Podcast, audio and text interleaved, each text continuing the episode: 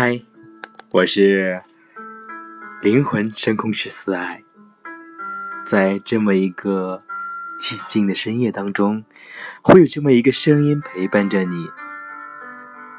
在深夜，我会用我的声音撩拨起你那颗需要悸动的心灵。那么，你知道自嘲能产生什么样的效果吗？自嘲。能产生七大积极效果，这个你知道吗？适时适度的自嘲，不失为一种良好修养，一种充满魅力的交际技巧。自嘲能制造宽松和谐的交谈气氛，能使自己活得轻松洒脱，使人感到你的可爱和人情味。有时还能更有效的维护面子，建立起新的。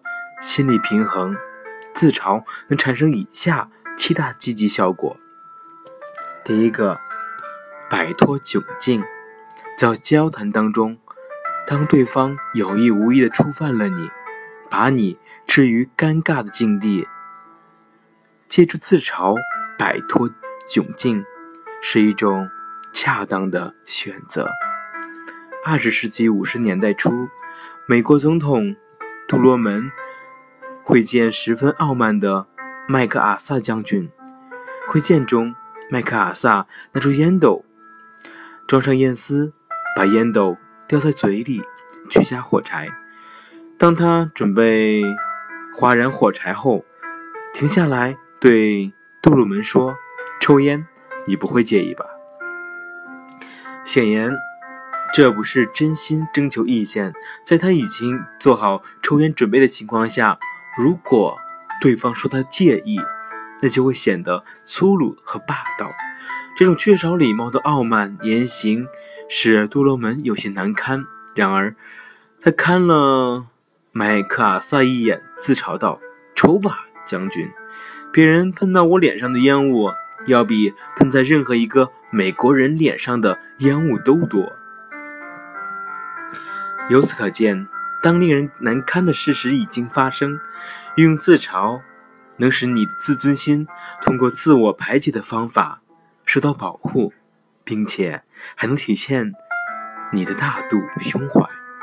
第二个是解决难题。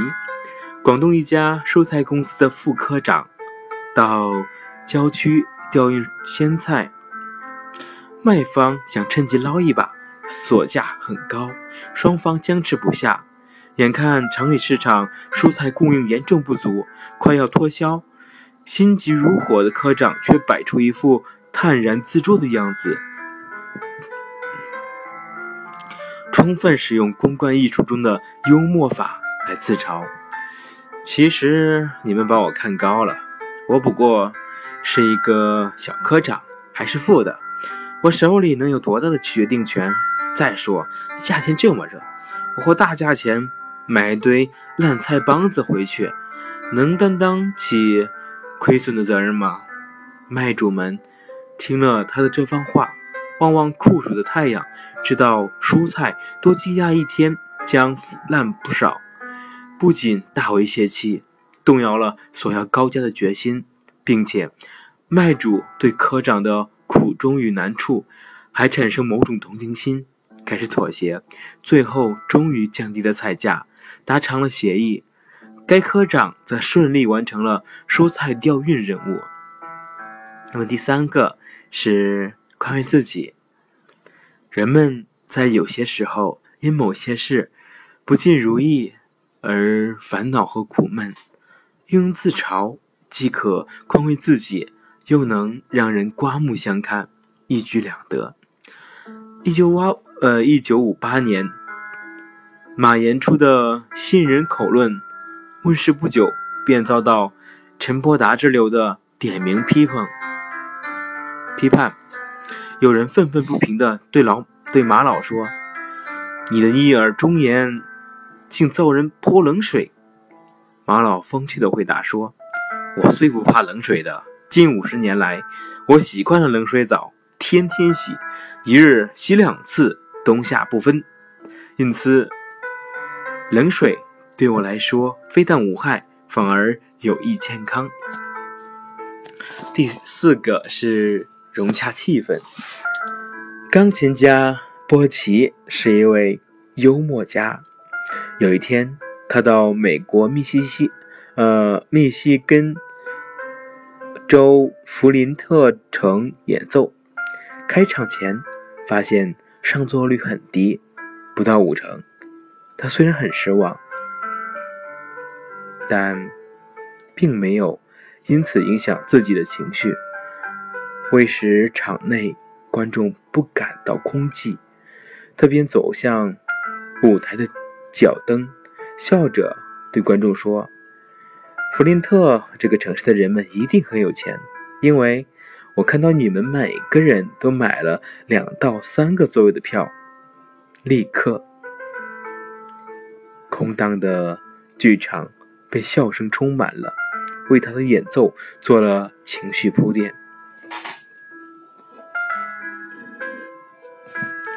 第五是消除尴尬，置身于难堪境地时。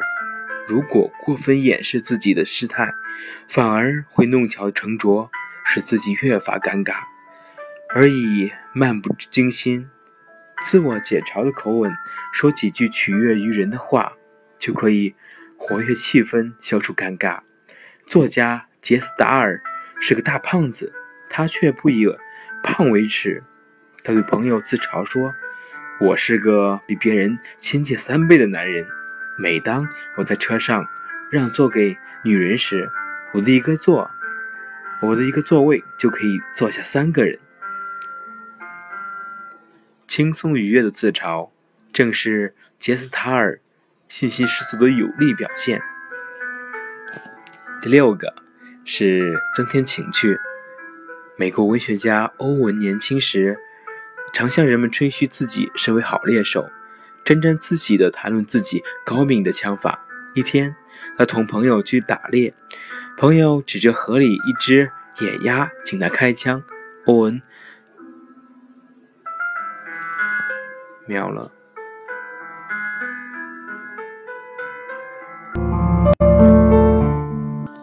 欧文瞄了一下扣动扳机，但没有打中。野鸭飞走了，朋友感到难为情，他却毫不歉意，对朋友说：“哎，真怪，我还是第一次看到死鸭子能飞。”这是一句自嘲的话，正是这句话，欧文才给自己解脱了窘境，多么巧妙，多么有趣呢？最后一个，第七个是增加人情味，笑自己的长相，或笑自己做的不很漂亮的事情。会使我们变得较有人情味，并给人一种和蔼可亲的感觉。一次，陈毅到亲戚家过中秋节，进门发现一本好书，便专心读起来。边读边用毛笔批评批点。主人几次催他去吃饭，见他不去，就把糍粑和糖端来，他边读边吃。竟把糍粑伸到砚台里，沾上墨汁，直往嘴里送。亲戚们见了，捧腹大笑。他却说：“吃点墨水没关系，我正觉得自己肚子里的墨水太少了。”人们尊敬陈毅，或许和他这种豁达幽默的秉性有关系吧。那么你呢？